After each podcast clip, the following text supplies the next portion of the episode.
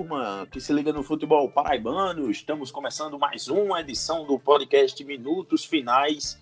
E nesta edição nós vamos falar sobre os 10. Agora sim, nós temos os 10 participantes da primeira divisão em 2022, que começa daqui a pouco, dizem. E vamos passar por tudo o que aconteceu nessa, nessa semana de decisão da, da segunda divisão, né? Já tínhamos CSP e Esporte Lagoa Seca, agora temos o Alto Esporte definido também como mais um time na primeira divisão do estadual. Além disso, tem muita renovação, muita gente é, confirmando que vai ficar no, no, futebol paraibano, nos clubes paraibanos, e tem gente chegando no, também, gente nova. É, tudo isso e muito mais a gente vai acompanhar daqui a pouco, mas antes eu queria a saudação dos meus companheiros Ellison Silva e Iago Sarinho, que estão aqui comigo em mais uma edição. Fala, companheiros. Fala, Ed. Saudações aí aos amigos do Minutos Finais, amigos e amigas, né? É, pois é, a gente vai chegando nessa edição 120. O Spotify já disse que a gente lançou quase um episódio, mais de um episódio por, por semana, em média, dessa temporada. Então, o Rojão tá grande, mas estamos aqui para mais um para falar aí desses três times que conseguiram o título, né? Que pode, como toda divisão de acesso, o que vale realmente é quem sobe, quem não sobe, quem não sobe. E também a contratação do terceiro artilheiro do Brasil, terceiro colocado na artilharia do, do país no ano pela Raposa, né? Uma contratação bem interessante, um impacto muito forte que vai ter para um time que teve o ataque em toda a temporada, deixando a desejar. Ele agora foi buscar um nome de peso para pensar 2022 um pouquinho maior. E aí, turma, tudo em paz com vocês? É, chegando para mais essa edição do Minutos Finais, né? Prazer aqui, Edgley, estar fazendo mais uma vez com você, amigo. Fazia muito tempo, hein? estávamos com saudade já suas, pelo menos eu de você. Ellison, a gente tem eu feito. Eu tô sempre aqui, amigo. Um bocado. Ah, você, tá, você tá mascarado. Tô, se, tô, tô sempre editando. Você tá mascarado. Mas é isso, vamos aí, tem muito assunto pra gente falar. Enfim, fim de temporada, tá todo mundo já naquela de entrar de férias, mas as movimentações estão realmente acontecendo e já dá para a gente começar a projetar algumas coisas. Pois é, tem muita coisa aí para a gente falar. O ano ainda não terminou, o Spotify ainda vai ter que lutar bastante e você acompanha tudo o que tem nessa edição do Minutos Finais depois da vinheta da banda Razamat. O podcast Minutos Finais é a nova casa de discussão do futebol paraibano você pode ouvir onde e quando quiser. Basta ir no Spotify, Deezer, YouTube ou no site minutosfinais.com.br para ficar muito bem informado com as melhores opiniões sobre o futebol paraibano.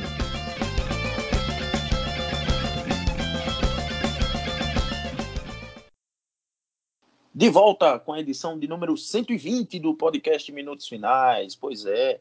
E antes que a gente comece os papos aqui na, no Minutos Finais, vamos é, relembrar as nossas parcerias, né?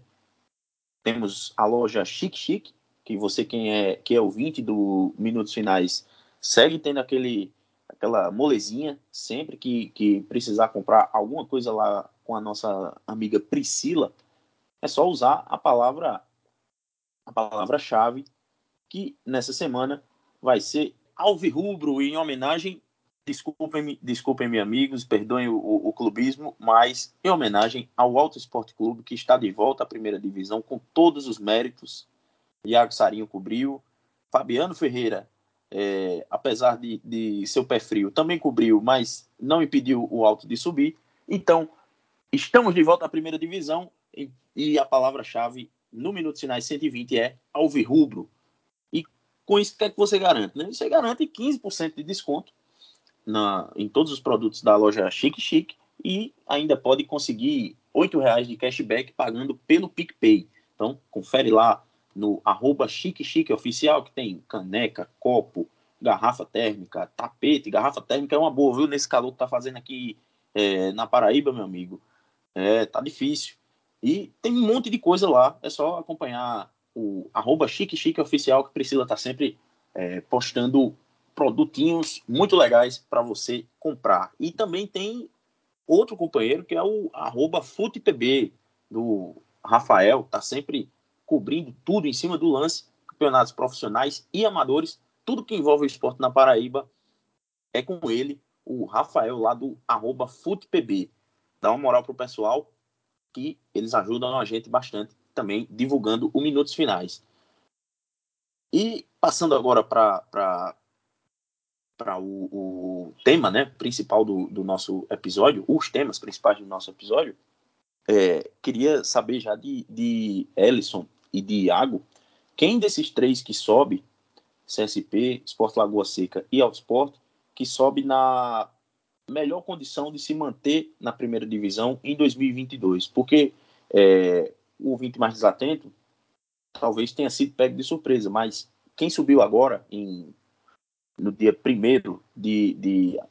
Aliás, né, quem garantiu acesso até o dia 1 agora de dezembro de 2021 vai jogar a primeira divisão já em 2022, daqui a, a coisa de 60 dias por aí.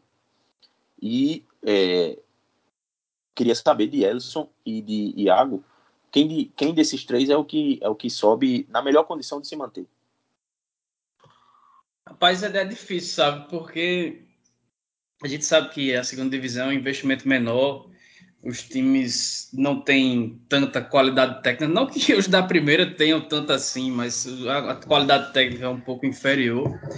É questão de estrutura. A gente sabe que o Esporte Lagoa Seca, por exemplo, ele não deve manter a mesma estrutura porque o Esporte Lagoa Seca foi vice-campeão, ele não deve manter a mesma estrutura porque houve uma parceria com o São Paulo Cristal e aí tanto diretor de futebol, alguns jogadores, como o próprio Biro Paraíba, o Biro Biro, né, que foi importante na campanha, devem voltar para o tricolor canavieiro.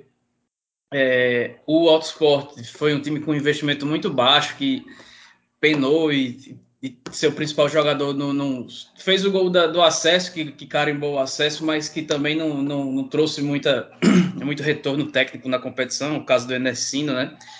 Acho que a, o melhor estruturado é o CSP, que mantém aquela mesma estrutura de sempre. Tem aqueles garotos que sempre estão por lá, que já outros que já nem são tão garotos, mas fazem sempre a base do time. Só que é saber se Josivaldo vai mais uma vez botar um time de categoria de base para jogar um campeonato profissional, que foi assim que ele caiu em 2020, né? Então é acho que não dá para cravar que alguém vai ficar com certa tranquilidade, mas se for para ter que escolher um dos três, eu escolheria o CSP. É, eu vou na mesma. Para mim, o CSP é o, foi o melhor time, né? Então, no comparativo da queda, você tem que o Sport Lagoa Seca, que já vai ter problemas, que vai perder muitas peças para o esporte, ah, aliás, para o São Paulo Cristal, é, e o Auto Sport que precisa melhorar muito ainda. Então, acho que o CSP, nesse comparativo direto com as outras duas equipes que estão subindo com ele, ele já sai um pouco à frente.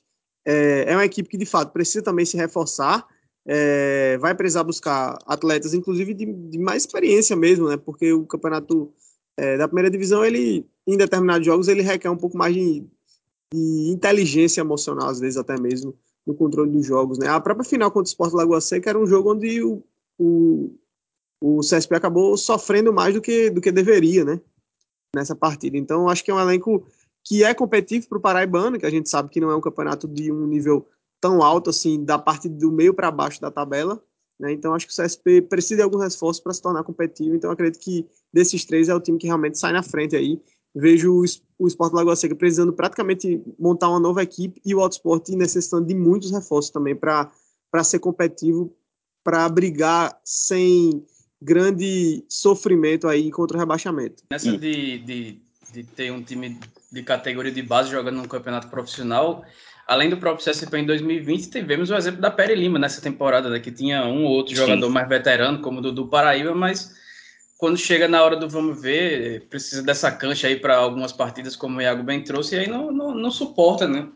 Então é preciso que, que tenha que, que, o CSP ele se remonte como ele fez no começo da década passada, por exemplo. Ele tinha o Menina, tinha o Daniel Paraíba, que hoje está no Atlético, Atlético Cearense, tinha o Tazinho, tinha sempre um jogador outro, um, um, um, jogador por setor que era um pouco mais veterano, tinha o Júnior Coxinha no ataque, amigo do nosso Adriano Almeida, que dava uma sustentação a, a, aos meninos, né? Mas se for para só para jogar de, da mesma maneira, aí já complica um pouco mais na próxima temporada. E muito. E, e lembrando, né, Elson, que o, o, CSP caiu em 2020 justamente é, é, dessa forma, né? Da forma que a, a Pere Lima também caiu, né? Agora em 2021. apostando apenas em garotos. Então, muita gente tá, tá falando, ah, olha só o CSP, que exemplo de, de organização, fez um timaço na, na segunda divisão. Não, não é, não é que o CSP fez um timaço. O CSP usou os meninos que sempre usa, é, é, e sempre usou na primeira divisão, apenas o nível da competição é que foi muito, mas muito, muito, muito abaixo do que, do, do que foi nos últimos anos, da, da segunda divisão, pelo menos. É, então, assim, por isso o CSP acabou se destacando tanto e, e volta para a primeira divisão, mas na minha, na minha avaliação, volta na mesma condição de que caiu. Não, não tem muita diferença, não. É, é exatamente isso. E aí, sobre o esporte Lagoa Seca, né? Vamos ver como é que se segura, porque é geralmente um time que tem algum empresário bancando, algum grupo de empresários bancando. Dessa vez era o pessoal do, do, do São Paulo Cristal. Vamos ver como é que vai se ficar para o Paraibano. Né? Se vai ter alguém que vai assumir, se o clube vai seguir com, com as próprias pernas, porque aí já entra. Será que vai ser o, vai ser o São Paulo Cristal B? é, pode ser que seja, né? E aí entra muito essa questão de estrutura, de, aí pagamento de salário, alimentação, as coisas básicas do dia a dia, que vai ser uma situação complicada para jogar um um elite paraibano sem ele ter esse apoio, como já será naturalmente para o Autosport, né? Que é um, um, clube que não, não tem esse tipo de administração. É, por, por último, só falando do, do alto, né? A situação é a de sempre do alto, né? De muita dificuldade financeira. É, vamos ver aí como é que vai ser para 2022. É, a torcida está voltando a, a, a, a, se animar com, com o clube, é, voltando a se engajar a expectativa do, do pessoal lá no Mangabeirão é que, que essa, essa, esse engajamento né, que se criou em torno do, do, do acesso à, à primeira divisão é, possa render alguns frutos para frente. É, honestamente, não, não acredito que, que vá ser num nível muito, muito acima do que já foi nos últimos anos de campanhas do Alto Esporte na primeira divisão, mas é, de toda forma, é, é uma torcida que estava sofrida, né? Nos últimos três anos, cai, desde que caiu de 2018, é, é, a gente, eu mesmo percebia no, nos grupos do, do, pessoal da torcida Alvirrubra que que o pessoal estava desanimado tal, mas agora com essa campanha na primeira divisão, o pessoal deu uma animada, tá, tá levando mais, é, quando vai para o estádio, leva mais um, mais dois, mais três para fazer, fazer número, então é, tomara que isso aí se converta num reerguimento aí do clube. Mas para isso vai precisar de uma, de uma gestão, meu amigo, de, de muita, muita, muitos acertos, o que nos últimos anos não foi o caso. É, concordo aí com o Iago e com, com o Ellison que para o Alto se manter na primeira divisão vai ter que fazer muito, muito, muitos reforços. É, o elenco que foi montado agora foi em grande parte do pessoal que jogou o Campeonato Paraibano Sub-19, com o próprio Douglas Andrade como técnico, e que acabou perdendo na, na, na final. É, então, assim, um ou outro jogador é que teve, teve que chegou, né, por reforço, Vladimir, que está sempre por lá, é, que é o goleiro, fez uma, fez uma boa segunda divisão, inclusive, é, e o Rafinha, por exemplo, que é o lateral direito que veio do, do futebol paulista, esse, esse sim foi um bom achado da diretoria do Autosport. Não entendi também a ausência dele no jogo decisivo da, da do acesso, mas enfim, é, só para resumir, não, não, ficar mais muito no, nesse assunto, acho que o Alto ainda precisa muito, muito mesmo de, de reforços. Não sei se a diretoria vai apostar mais uma vez em Douglas. É, sei que ele deve permanecer na comissão técnica. Não sei se é, como treinador de fato, treinador principal ou como auxiliar técnico. Mas é, se, se eu fosse se eu fosse dirigente do, do Alto, manteria ele na, na, a, na comissão, mas não como técnico. Eu acho que Douglas ainda está um pouquinho verde, precisa amadurecer um pouquinho mais, é, é, aprender com alguns treinadores um pouquinho mais cascudos para, é, enfim, deslanchar na carreira. Ele é muito novo ainda, então, assim, tem toda uma carreira pela frente. Nada contra ele, inclusive, inclusive gostei bastante do trabalho dele, é, mas é, precisa mesmo é, é de um treinador mais cascudo para a primeira divisão, que, que saiba, entenda também de montar elenco, de entender as dificuldades que, que o elenco é, vai enfrentar na competição, porque Douglas se saiu muito bem, porque conhece muito bem o, a maior parte do elenco, que era já tinha sido treinada por ele. Então agora acho que o Alto precisa dar esse próximo passo aí. É, algo mais ainda da segunda divisão, amigos? Eu acho que só destacar também que o Esporte Lagoa Seca era treinado, foi treinado né, pelo é, Ederson Araújo, que passou pelo Atlético de Cajazeiras com um bom trabalho, teve dois jogos no Campinense ruim no começo dessa temporada, dirigiu o Calcaia um tempo no começo da Série D, daí agora voltou para o Esporte Lagoa Seca, então é, era um time que nessa final mostrou muito bem como é, né? Ele é um time que ataca bastante, mas também se expõe muito. Então, por isso que essa, essa decisão contra o CSP, que foi 2 a 2 foi, acabou indo para os pênaltis, é, foi bem laicar, é muito por conta desse estilo de jogo que o Ederson gosta de implantar, quase que o futebol total, né? É, é risco 100%, risco 100%. É, é, é, vamos, vamos atacar de todo jeito aqui, vamos atacar, vamos atacar, defender, a gente vê como é que faz depois. Mas é, outra coisa que, que, eu que eu queria destacar ainda também sobre a decisão é parece que tá virando moda aqui na Paraíba, né? Os goleiros têm que pegar a pênalti e, tem, e quer fazer também, só que com o Wallace do CSP não deu certo. Ele acabou tendo, ele pegou um pênalti, acabou tendo a oportunidade de converter para faz, fazer o CSP ser campeão, mas ele perdeu a cobrança de pênalti dele. Só que depois ele conseguiu fazer mais uma defesa e garantiu o título aí para o Tigre Praiano e e o Wallace que já é acostumado a bater falta, pênalti e tudo mais, não, não foi também, não, não dá para dizer que estava querendo imitar os outros, não, porque isso aí ele já fazia há bastante tempo. Ah, e, e por último, vou só comemorar, né, a, que o Serrano não subiu, né, porque que, que campanha que fez o Serrano, né, coisa Ia ser uma grande injustiça do futebol que o Serrano subisse, levou 13 gols nas semifinais. O Alto se esforçou, viu? E o Alto se esforçou para deixar o Serrano ameaçar, mas Caramba, eu fui, bem eu fui pro Almeidão, eu fui, eu fui pro Almeidão nesse jogo e, e, foi um absurdo quanto o se esforçou mesmo para não golear o Serrano, viu? Teve até principalmente no começo do segundo tempo, teve muita chance do Alto Sport ceder o um empate, mas acabou que Enesino fez o gol e não só o gol, mas como fez aquelas comemorações ensaiadas lá, que são a principal característica do seu futebol é a comemoração de gol ensaiado. Melhor parte do Ai, ai. E, e, eu não consegui ver, não consegui ver, rapaz, na, na, na, TV, o, se o pessoal pegou a comemoração ensaiada dele. Todo, todos os cortes que eu vejo da, da, da TV, pelo menos na, na, na internet, é, é, o pessoal sempre corta na hora que ele vai comemorar. O, é, o na hora que ele tá sem camisa lá, que ele tira a camisa, que o povo vai sentar para ele começar a cantar e a plateia dos jogadores a, a curtir o show, aí corta a imagem. Também não consegui ver, não. Ainda bem que eu tive esse privilégio de ver lá no Almedão. Bom, é, seguindo em frente, né, no, agora nos clubes que já estavam garantidos na, na primeira divisão, é, temos algumas novidades aí, né? O Botafogo é, trouxe aí algumas, algumas novidades aí no, no, nessa semana, né, Iago? Você que está na cobertura diária aí do, do Belo, é, queria que você trouxesse aí os quem é que fica, quem é que vai, e também que depois eu queria saber de Elson, quem que ele avalia que foi a melhor e a pior renovação é, do Botafogo para 2022. Bora lá, o Botafogo renovou nessa semana com uma série de jogadores. É, um dos esforços da diretoria era para ter renovado com o Tinga, mas essa não deu certo. E eu acredito que quem estiver ouvindo a gente mais para o meio da próxima semana, a gente está gravando o episódio na sexta aqui, né? Dia 3 possivelmente já vai ter uma definição em relação ao William Machado, né?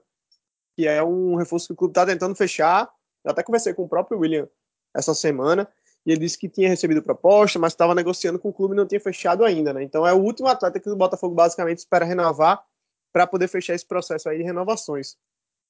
Eu acho que é, no corpo geral foram meio que acertadas assim as opções que o clube fez, né? Deu tchau aí para uma galera que tinha se apostado no retorno que não deu certo, né? Como o Marcos Aurélio e o Clayton. É, o Clayton também não ficou, né? Tinha empréstimo, mas não permaneceu.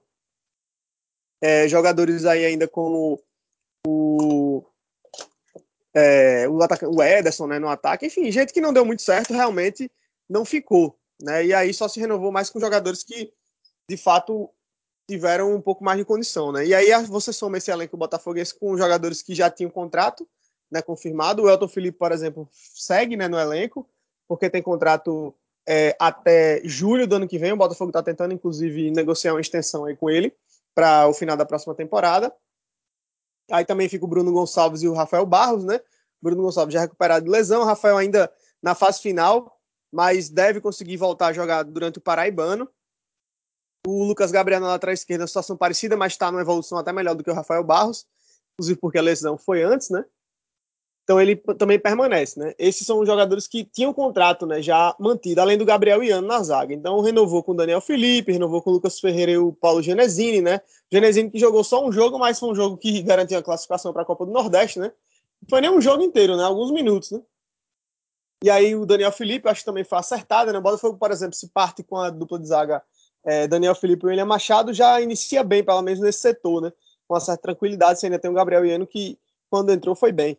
É, na lateral direita, uma renovação importante também com o Sávio. O Pablo, acho que também foi um acerto. É, foi, fez uma temporada muito linear. E o meu campo esquerdinho, que estava tendo uma melhora de performance, mas não foi aquele jogador todo, né? Mas acho que é um cara que contribui sim para o elenco, é, mas não acho que ele deva ser realmente a grande opção do Botafogo. Acho que precisa chegar mais gente para esse setor, assim como no ataque, até porque o Bruno Gonçalves ainda vai precisar ter sequência para a gente ver se realmente vai ser esse jogador. É, e o Rafael Barros ainda não está pronto, né? Então o Botafogo deve procurar.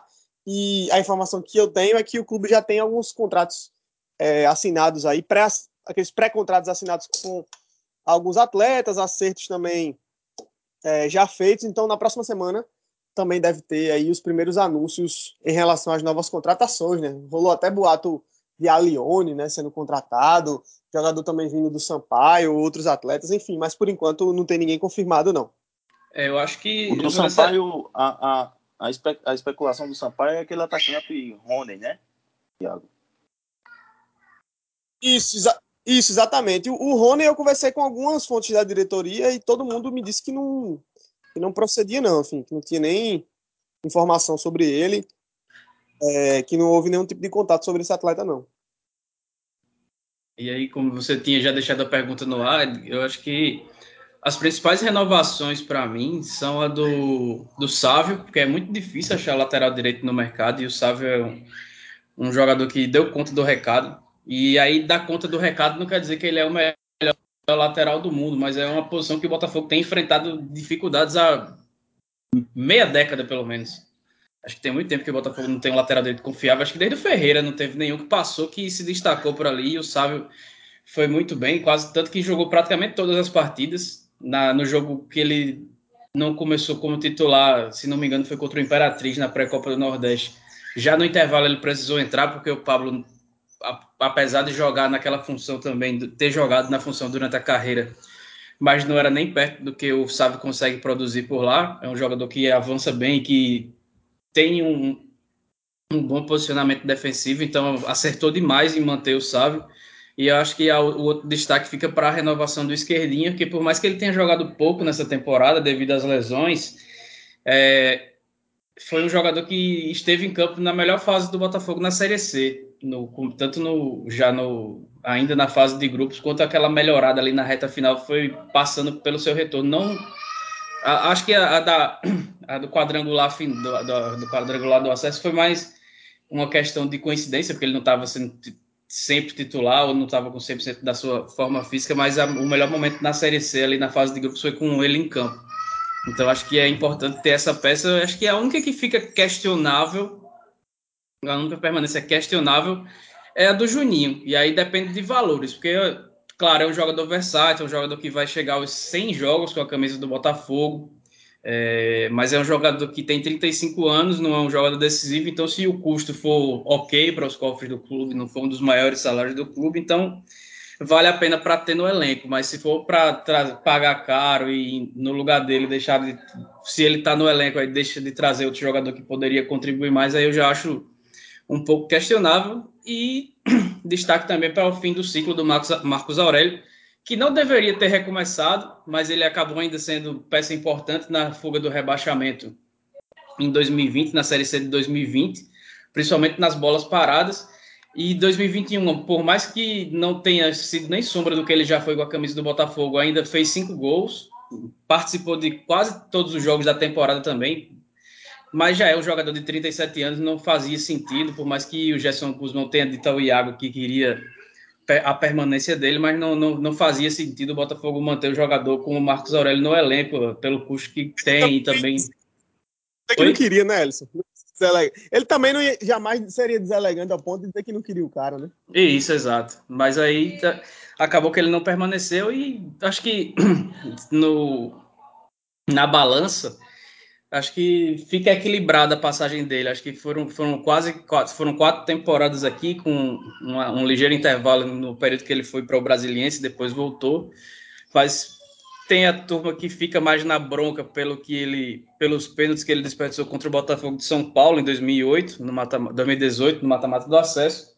Mas acho que foi, ele foi importante em dois títulos paraibanos, foi importante também nessa, nesse, nessa fuga do rebaixamento na Série C de 2020. Acho que o saldo da passagem dele pela maravilha do contorno, por mais que não tenha conseguido trazer esse passo que o clube tanto sonha, que é a Série B do Campeonato Brasileiro, acho que acaba sendo positivo. O Marcos Aurélio pode ser considerado um dos grandes jogadores aí da história recente do Botafogo. Beleza, e saindo do, do Belo, é, no 13 também tem novidade, né, Elson? Tem treinador novo na área. Pois é, o Flávio 13, do, do presidente do 13, que está na sua segunda passagem, né, 20 anos depois, é, ele trouxe o Flávio Barros, que foi treinador do Galo em 2008. Então tá voltando um pouquinho aí o, pass o passado. O time do 13, o treinador não, trein não dirigia uma equipe desde 2019, mas ele tem um currículo bem vasto, inclusive. Então ele é um, acaba sendo um incógnito, né? Mas o fato é que não é entre aspas, a prioridade do 13 nessa temporada, o, o departamento de futebol, montar um time pensando em 2022, né? A gente está vendo muito nas redes sociais e pelos próprios discursos dos dirigentes que o time está trabalhando muito na questão de patrimônio, está investindo uma grana e pedindo colaboração para isso, para tentar reformar o PV, para mandar os jogos lá. É, situações bem caóticas, né? Que, que o, o Olavo Rodrigues apresentou na semana passada que o time está com quase 15 milhões de reais em dívida, que a, a, a vinda do Marcelinho Paraíba do Inter de Lages para o 13 em 2017 custou, custou, entre aspas, porque não pagou, né? 4 milhões e meio de reais ao clube, com, que com juros já vai para casa dos 7 milhões. É um time que tinha não tem água no, no PV, né? A água está cortada faz mais de ano. É, que tinha que lavar as roupas na mão, porque não tinha como usar a máquina, né? Porque tá, não, não tem água no PV. E enquanto isso acontecia, o Walter Júnior hospedava comissões técnicas no Garden Hotel, lá de Campina Grande e tudo mais. Então, acho que o 13 está tentando começar a arrumar a casa para depois pensar nas contratações, né? Mas acaba sendo um incógnito esse retorno do Flávio Barros a, ao presidente Vargas. Mas eu acho que o, o bom para o 13 é o que lhe cabe no orçamento nesse momento. Então não tem muito o que escolher, não. Então é, é esperar para ver como é que será esse time que já tem alguns jogadores acertados, mas ainda precisa daquela famosa assinatura de contrato, né? O próprio presidente do Galo disse que tinha acertado com um atacante e aí começou a ele o próprio atacante começou a falar que estava acertado com 13 e aí vem um time do interior de Goiás ofereceu o dobro do salário, ele já não vem mais. Então está sendo tomado esse cuidado aí para começar a montagem do, do, do 13, que é muito. Não, não dá para saber o que, é que você espera do 13, pelo menos nesse momento, né, nesse início de dezembro. E no Campinense, né, tivemos aí a renovação de mais um jogador, né, do Matheus Regis, foi um dos últimos a ser, a ser anunciado, né, como é, reforço, né, para 2022, né, que ele permanece no clube. E também chegou um que, que é um reforço de peso, né, Elson? Por tudo que fez em 2021. Olávio, o terceiro maior goleador do Brasil em 2021, ele está desembarcando aí no, no Renatão em breve. 26 gols em 38 jogos. É, só fez menos gols do que o Gabigol e que o Hulk. Paraibano Hulk, que levou que 50 anos depois levou o Atlético Mineiro a ser campeão brasileiro. Mas o Olavo é um, uma história impressionante, né? O Olavo jogou em todas as posições de defesa e de meio campo, e só que nessa temporada, ele, no ano passado, ele jogou o fim do ano passado pelo Icasa emprestado é, como terceiro homem de meio campo e fez alguns gols. E aí o treinador o Raimundo Wagner, o Raimundinho, ele nessa temporada conversou com o Olavo e te, tentou testar ele como segundo atacante, até pela escassez de, possibilidades no elenco do Atlético Cearense. E aí o homem desandou a fazer gol. Meu amigo, é uma coisa impressionante. Ele virou uma máquina de fazer gol. Acho que a contratação do terceiro, do terceiro colocado na artilharia do Brasil, acho que ela é inquestionável. Inclusive, quem não contratou, que se questione por que não contratou, né? Por exemplo, o Botafogo teve muitos problemas no ataque e eu acho que tem um poder aquisitivo melhor do que o do Campinense, por exemplo. E o Botafogo sequer cogitou, porque parece que aqui se contrata por, por CEP, né? Uma discussão que a gente já trouxe há muito tempo. Mas aí o Campinense foi esperto no mercado, o Atlético Cearense passa por crise financeira, né? Então, mesmo com um contrato até 2022, até o fim de 2022, é, com três meses de salário atrasado, o clube não teve nenhum poder de tentar manter o Olavo, que acertou com a Raposa e vem para resolver um problema de, do setor que tem mais teve mais problemas nessa temporada, né? A defesa do Campinense foi muito sólida durante todo o ano de 2021, mas o ataque sempre deixou muito a desejar, faltava sempre aquele homem gol, o homem de empurrar a bola para as redes. E agora é esperar duas situações. Primeira, se não foi uma temporada de exceção do Olavo, que tem 28 anos e pela primeira vez ele teve uma temporada goleadora, mas também foi a primeira dele jogando como segundo atacante, e aí vinha muito de elemento surpresa, né? A gente sabe que nessas divisões inferiores se estuda um pouco menos do que se deveria, até pela escassez de, de informações que se tem sobre os, sobre os adversários, né? Então pegava muito esse elemento surpresa. Em que pese que o Olavo jogou o Campeonato Cearense, que é transmitido, e fez 14 gols, foi artilheiro da competição com o dobro de gols do segundo colocado. E se o Raniel Ribeiro vai saber trabalhar como o Raimundinho trabalhou, observando as características do Olavo e sabendo onde o colocar, porque o Raniel Ribeiro já tem uma situação, um, um esquema definido de jogo, né? É, então, vai saber, vamos, vamos ver como é que ele vai trabalhar a presença do Olavo, como é que o Olavo vai, vai, se ele vai precisar mudar de função, se ele vai render como rendeu. Ele teve uma passagem rápida pelo, pelo Volta Redonda né, nessa Série C, acabou marcando dois gols por lá, inclusive contra o próprio Botafogo, no empate de 1 a 1 lá no, no Raulino de Oliveira, que o Botafogo estava com um a mais e já nos acréscimos do segundo tempo acabou o Olavo marcando de cabeça. Mas eu acho que é uma contratação realmente impactante que pode deixar os torcedores da, da Raposa animados, sim, pela expectativa de melhora no ataque no ano que vem. destaque também para o retorno do Magno, né? Aquele Magno que já foi campeão paraibano pela própria Campinense, também pelo Botafogo, também já atuou pelo 13. Cara que costuma ser o maestro do meio campo, está de volta tem 31 anos só, por mais que pareça ser mais velho, ele tem 31 anos só. Pode ser uma peça que também dê um fôlego novo a esse Campinense, que também vai precisar se reinventar para jogar uma Série C do Campeonato Brasileiro. Ô Iago, e como é que você vê essa, essas renovações aí do Campinense? O Campinense vai, chega como favorito para o Paraibano de 2022? Eu acho que sim, com certeza, né? É, na verdade, eu, eu acho que o Campinense, assim como o Botafogo, tem feito um processo de renovação muito correto, né? É, tentando segurar o, o, o, melhor que teve pro, do elenco né, na temporada, né? O Campinense tem feito isso, manter essa base, né? O mesmo treinador, então acho que é uma caminhada correta. E quando traz um reforço desse como o Olávio, né? Que muita gente estava, sugerindo esse atleta para diversas equipes, né? Eu acho que é uma contratação muito boa, né? E, e o Campinense também careceu de um jogador mais de referência. Até o, o Anselmo funciona na reta final, mas foi um cara que foi muito criticado ao longo da temporada, né? Então, é, enfim, desde que chegou pela mesma Campinense. Né? Então, acho que é uma contratação, assim, muito assertiva. É, e penso que o Campinense precisa continuar agindo dessa forma, mas com muita parcimônia ainda para não é, exagerar nos gastos né, e acabar entrando numa espiral, mais uma vez, negativa, como o clube vinha vivendo nesses últimos anos todos. Né? A gente lembra que esse 2021, tudo que aconteceu com o Campinense, de certo modo, foi muito inesperado, né? Para o que se tinha de prognóstico para a equipe nessa temporada. Então é importante que o clube continue aproveitando essa oportunidade que está tendo de ter um sucesso futebolístico, mas apoiar isso a uma gestão correta, né?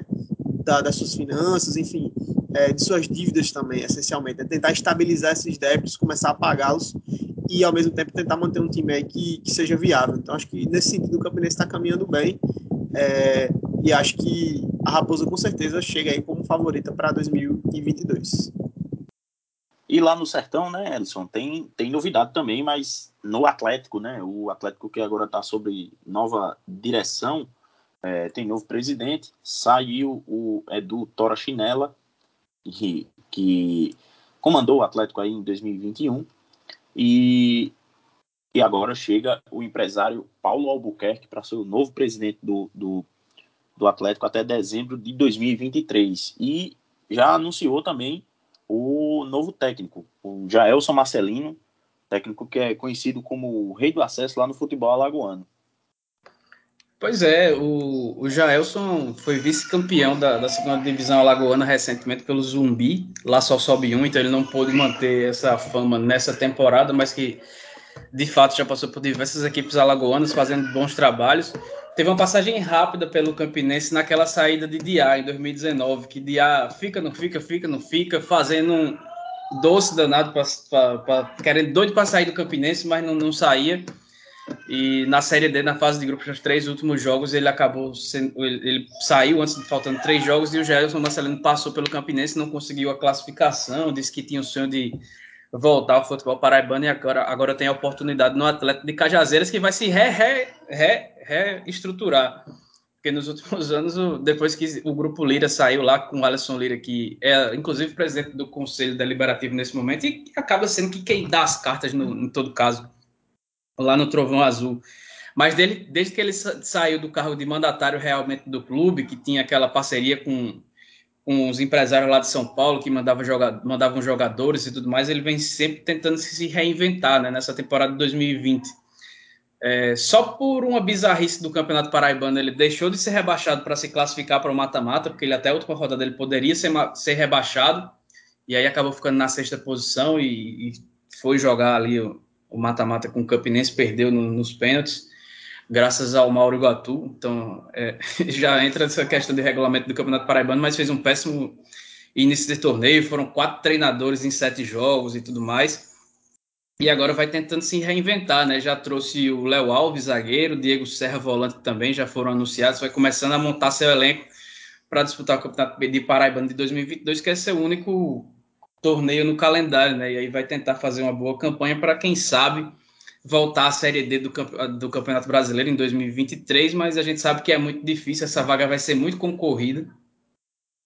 Mas vamos, vamos ver como é que vai seguir esse trovão azul aí em, em constante reformulação. o Souza, rapaz, trouxe, o Souza trouxe seu camisa 10 e seu camisa 2.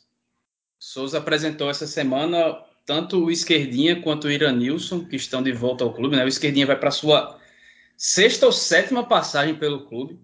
Ele é formado lá no começo da década passada, roda o mundo todinho e volta para jogar no Souza. E aí agora o clube com um dinheirinho a mais vai buscar ele, que foi camisa 10 e fez uma boa Série D pelo América de Natal, cinco gols e cinco assistências aí pela equipe do Rio Grande do Norte. E agora ele volta para ser, ser o camisa 10 do Souza, cria da base ali do Dinossauro. E o Iranilson vai para sua quarta passagem também pelo Souza. Um bom lateral direito, avança bastante, pode jogar muito também aberto pela, pela direita como meio-campista. Então é uma, é uma, opção boa aí para o Tardelli Abrantes, que já teve o André Vitor que renovou, fez uma boa pré-copa do Nordeste. Então o Souza também vai se montando para ter um elenco muito sólido e, e, competitivo na próxima temporada. Né? O Souza ainda está em busca de laterais esquerdos. É, é possível que o Danilo Itaporanga renove ele jogou, inclusive, a, acho que a terceira divisão agora pelo Paraíba de Itaporanga. Mas ele deve voltar ao Souza para comprar, ser aquele jogador que, que compõe elenco, né? Mas precisa, precisa de um lateral esquerdo, porque o Wesley não vai ficar. Deve ainda ir atrás de pelo menos dois atacantes, que já que trouxe apenas o Piauí, que foi artilheiro da segunda divisão aí do Rio Grande do Norte. E deve trazer também mais um volante para fazer ali é, para compor o elenco também, né? Porque tem bons nomes para o setor, tanto o Keilo quanto o, o Romeu e o Daniel Costa já, já renovaram o contrato, mas deve trazer mais um meio-campista e especula-se que esse nome possa ser um bom nome, que é o do Valderrama, que jogou a última Série D pelo ABC. Eu estava vendo, tava vendo aqui algumas notícias é, de alguns meses atrás e, e, me deparei com um aqui que eu fiquei curioso agora para saber o, o, o desfecho, né? É, o presidente do São Paulo Cristal promete 10 mil reais para o Campinense subir e seu clube herdar a vaga na Série D. E aí, será que pingou o Pix lá na, no Renatão? Hein? Eu acho que tá. Eles divulgaram, foi divulgado uma lista que era em off. Eu não sei se era em off, se era em on. Mas ah, que aquela tinha... lista do bicho, né? Aquela é, lista do bicho, aquela lista do bicho. WhatsApp. Isso, que, que rodou no WhatsApp. Tinha bateu, lá. Bateu quase, quase 400 mil reais. Foi. Acho que tinha, tinha lá o nome do, do rapaz de São Paulo Cristal. Então, além de, além de ter pingado dinheiro, deve ter pingado outra coisa também, porque o pessoal tem uma turma lá que o próprio René ele admitiu que, que gosta, viu, da, gosta da, da pinga, né? Exato. Falando em pingar, né? Exatamente, tem o pessoal lá que curte. falando falando de, de futebol feminino, né? Iago que tá é, cobrindo também, né? Iago e Ana Flávia estão sempre na cobertura do futebol feminino pela Rádio Tabajara.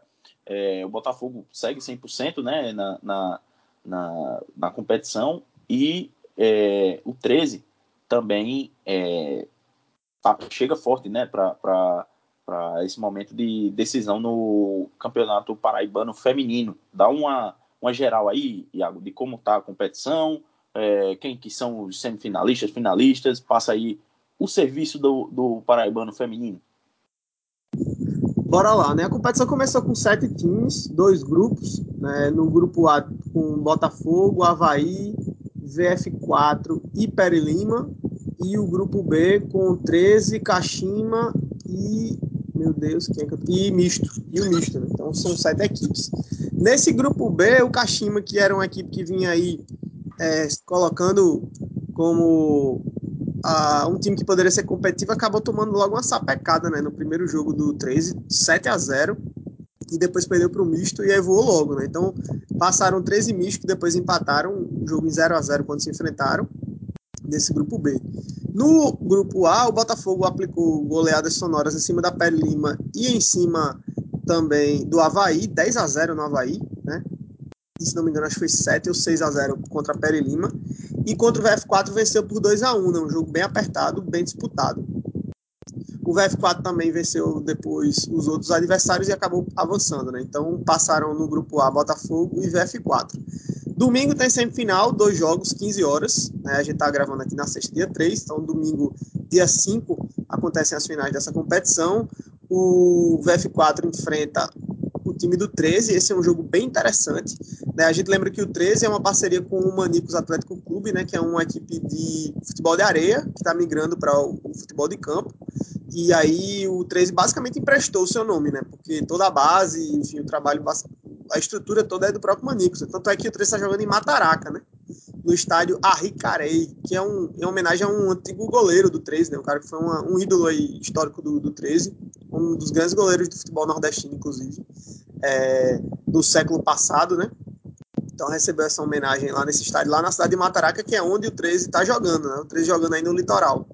É, então o, o, Galo da Borborema vai pegar o VF4, acho que é um jogo bem interessante. O VF4 técnico é o Guilherme Paiva, né, que foi campeão pelo Auto Sport, foi campeão também no futebol alagoano e estava na comissão técnica das Belas, é, tanto no título paraibano no ano passado quanto na campanha na Série A2 desse ano, né, que o Botafogo conseguiu se manter e por conta disso tem uma vaga aí à disposição para a Série A3 que vai ficar com a equipe que for campeã, se essa não for o Botafogo, ou com a vice-campeã se no final do campeonato o título ficar mais uma vez com as belas. Né? Então, a outra semifinal, Botafogo e misto, né? o misto também é uma equipe muito tradicional, o Edgley Ellison e ouvinte aqui do Minutos Finais do futebol feminino, né? já foi vice-campeão duas vezes, nunca conseguiu levantar um título. Né? Essa é a décima edição do Campeonato Paraibano, é, nas nove já disputadas, são seis títulos do Botafogo. Tem um título do Caxima, um título da Portuguesa e um título do Alto Esporte. No mais, sempre deu Botafogo. E aí, esse ano, a gente tem essa semifinal Botafogo e misto, né? Ainda que o misto seja um time tradicional, mas a vantagem, assim, realmente é do Botafogo, que vai jogar na Maravilha do Contorno, 15 horas. Do outro lado é que fica um pouco mais de dúvida de quem é que passa realmente, de 13 e VF4. Mas eu ainda acho que dá VF4 é, mas é um jogo bem disputado e acho que quem passar de 13 e VF4 tem tudo para garantir uma boa final aí no Campeonato Paraibano. Quem sabe um clássico tradição para encerrar o Campeonato Paraibano Feminino é uma possibilidade também. Então a decisão deve ser provavelmente na quarta-feira, é, dia 6, 7, 8, né? Dia 8 de dezembro. Vamos ficar acompanhando aí. Mas está, enfim, com todas as suas problemáticas, todas as dificuldades que a gente conhece, campos horríveis, né? De se jogar, como, por exemplo, que é, o VF4 teve jogando contra a Pere Lima é, ao longo dessa semana aí que passou. Mas acho que tecnicamente mostram alguns indícios de melhora, apesar de algumas goleadas aí é, muito com grandes margens, né, que são equipes que estão começando, como a Pere é, mas pelo menos Botafogo, VF4, esse time do 13 com a parceria com o Manicos, né, o próprio misto, é, dão aí uma boa margem para a gente poder acreditar que possa haver melhoria no futebol feminino daqui para frente. Claro, a melhoria mesmo só quando profissionalizar, né? E lembrando que quem, quem for campeão ou quem for vice-campeão, caso o Botafogo fique com o título, garante vaga no Brasileiro A3 do ano que vem, né? O Botafogo já tem vaga garantida no A2, porque ficou entre os 12, se não me engano, dessa temporada na competição. E ainda abre uma vaga para o Campeonato Brasileiro, né? Então é muito importante aí essa decisão, principalmente para esses clubes que estão começando, não só para o Kashima, né? Que é um time que é bem tradicional no, no o Kashima passou, Iago? Desculpa, não, não, não, consigo, não consigo lembrar. Não, não, passou não. É, passou 13 e misto. No, isso, isso. Então, o Kashima que tem um, um, uma história do futebol feminino, ele funciona só como futebol feminino, inclusive. Então, não acabou não passando, mas, por exemplo, para o 13 e para o VF4, o 13 que está nessa, nessa, nessa administração do Atlético Maníaco, como o Iago também já trouxe, seria importante para se, se, cravar como uma das forças, entre aspas, do futebol feminino com essa vaguinha no Campeonato Brasileiro é, um, um, é uma oportunidade muito importante aí para essas meninas e também para os clubes. Bom, e já se encaminhando aqui para o final, na segunda-feira tem, tem é, algumas coisas interessantes para acontecer, né? Porque vai ter o sorteio da fase de grupos da Copa do Nordeste e também vai ter, espera-se, a reunião do arbitral. Iago e Ellison, vocês esperam que essa primeira reunião já vai definir o regulamento, como aconteceu da última vez, é, ou podemos esperar fortes emoções e várias reuniões? Rapaz, eu, eu acho que aqui é sempre muito complicado ter consenso, né? Porque aí todo mundo vai brigar, entre aspas, pelo seu benefício, para como melhor lhe cabe. Por exemplo, os times que disputam a Copa do Nordeste devem, devem buscar um campeonato mais enxuto. Outros times, como o 13, por exemplo, devem procurar um campeonato um pouco mais recheado para ter mais jogos para disputar na temporada, já que vai ser o único torneio que vão disputar em 2022. É difícil, só que é preciso que se chegue a um consenso logo, porque o Paraibano já está atrasado. Porque, por exemplo, esse arbitral está marcado para o dia 6. O Campeonato Cearense, por exemplo, ele começa no dia 10 de janeiro. Um mês depois. O, o, o Campeonato Cearense já começa no dia 10 de janeiro. É, a CBF programou o início dos estaduais para a última semana de janeiro, só que ela já tem aberta a sessão para que se comece o quanto antes no, no mês, para desde que seja é, sejam em datas que não sejam utilizadas pelos campeonatos, que não é nenhuma, então não teria problema. E aí o Campeonato Paraibano, com essa segunda divisão, divisão empurrada para lá para o final do ano, a gente acabou a segunda divisão no dia 2 de dezembro, Aí precisa ter aquele espaço de, de 60 dias entre a, a, definição do calendário e tudo mais e, e o começo da competição, então já vai começar já na segunda semana de fevereiro, provavelmente. E lembrando que aqui nunca se cumpre isso, né? Mas ele, em tese, teria data para acabar, que seria na primeira semana de abril. Então o campeonato teria cerca de dois meses no máximo, caso ele vá cumprir os intervalos. E aí a gente sabe que sempre tem aquela situação de que botam jogos do, dos times que disputam a Copa do Nordeste no mesmo dia que é disputada a Copa do Nordeste, não tem, até pela pressa e pela falta de habilidade de fazer, sempre há confronto de datas com outras competições, e aí tem que adiar jogo, aí bota para frente, não tem data, aí vai empurrando o campeonato todo para frente, aí entra no Campeonato Brasileiro da Série C e na Série D, tendo que jogar as, as últimas rodadas do Paraibano, as partidas decisivas do Paraibano já enquanto entram em Campeonato Brasileiro, então é é sempre uma dificuldade muito grande, mas eu espero que nessa vez é, é, fica a torcida de todo ano que acaba quase nunca dando certo, mas vamos mais um ano torcer para que dê certo e que exista um campeonato um pouco mais organizado sem aquelas bizarrices que a gente costuma ver no estadual. É isso aí, Ed. E a expectativa também que privilegie os clássicos né, nessa montagem das tabelas, né? Enfim, que não aconteça, por exemplo, o absurdo de 2018 a gente não ter o Botalto, né? Então, é, Garanta-se aí o, pelo menos o clássico dos maiorais, o Botalto, né? É, e aí um clássico tradição ou emoção, pelo menos, tem que ser garantido, tem que ter Souza e Atlético, enfim. Isso é o básico, né? Um campeonato já que em muitos momentos acaba sendo desinteressante, um campeonato que é deficitário, né? Então esses clássicos aí são fundamentais para que a gente possa motivar mesmo o campeonato, tornar ele mais atrativo e interessante, né? Pois bem, é isso, pessoal. Próxima edição vai ser recheada com tudo isso aí, com arbitral, sorteio da Copa do Nordeste e muito mais. a todo mundo que nos ouviu, muito obrigado. Peço que vocês nos dê aquela moral e sigam no nosso, no nosso Instagram e no nosso Twitter, arroba minutos underline finais, para ficar sempre ligadinho de quando sair mais uma edição. Seguir também lá no Spotify, no seu agregador favorito, né? Para também é, sempre ser notificado assim que sair uma nova edição. E também para seguir a nossa fanpage lá no, no, no Facebook, né? facebook.com/barra minutos finais. Pessoal, acho que é isso, né? Podemos encerrar por aqui, mas essa edição, a edição de 120, olha isso aí, rapaz, 120 edições de, de, de minutos finais. Já vamos caminhando para quantos anos aí de, de projeto, Elton? Três, né? Fez dois anos agora, de, fez, fez dois, dois, anos agora, né, dia 2, dia 2 de dezembro. Embora, vamos embora para o terceiro e muito mais. É isso aí, pessoal. Você que nos ouviu, valeu e espalhe aí para os seus amigos, para a sua família, para todo mundo ouvir as boas novas do futebol paraibano. É isso, valeu e até a próxima.